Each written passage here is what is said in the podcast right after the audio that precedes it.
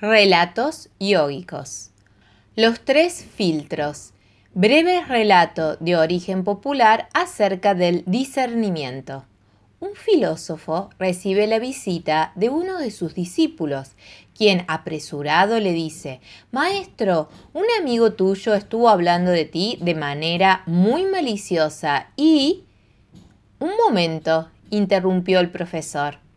¿Ya pasaste por los tres filtros lo que vas a contarme? ¿Los tres filtros? Sí. El primero es la verdad. ¿Estás seguro de lo que vas a decirme es absolutamente cierto?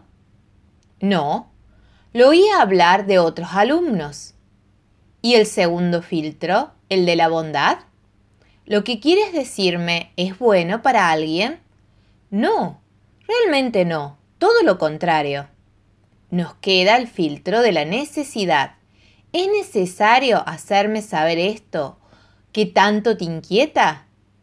No, no es necesario en absoluto.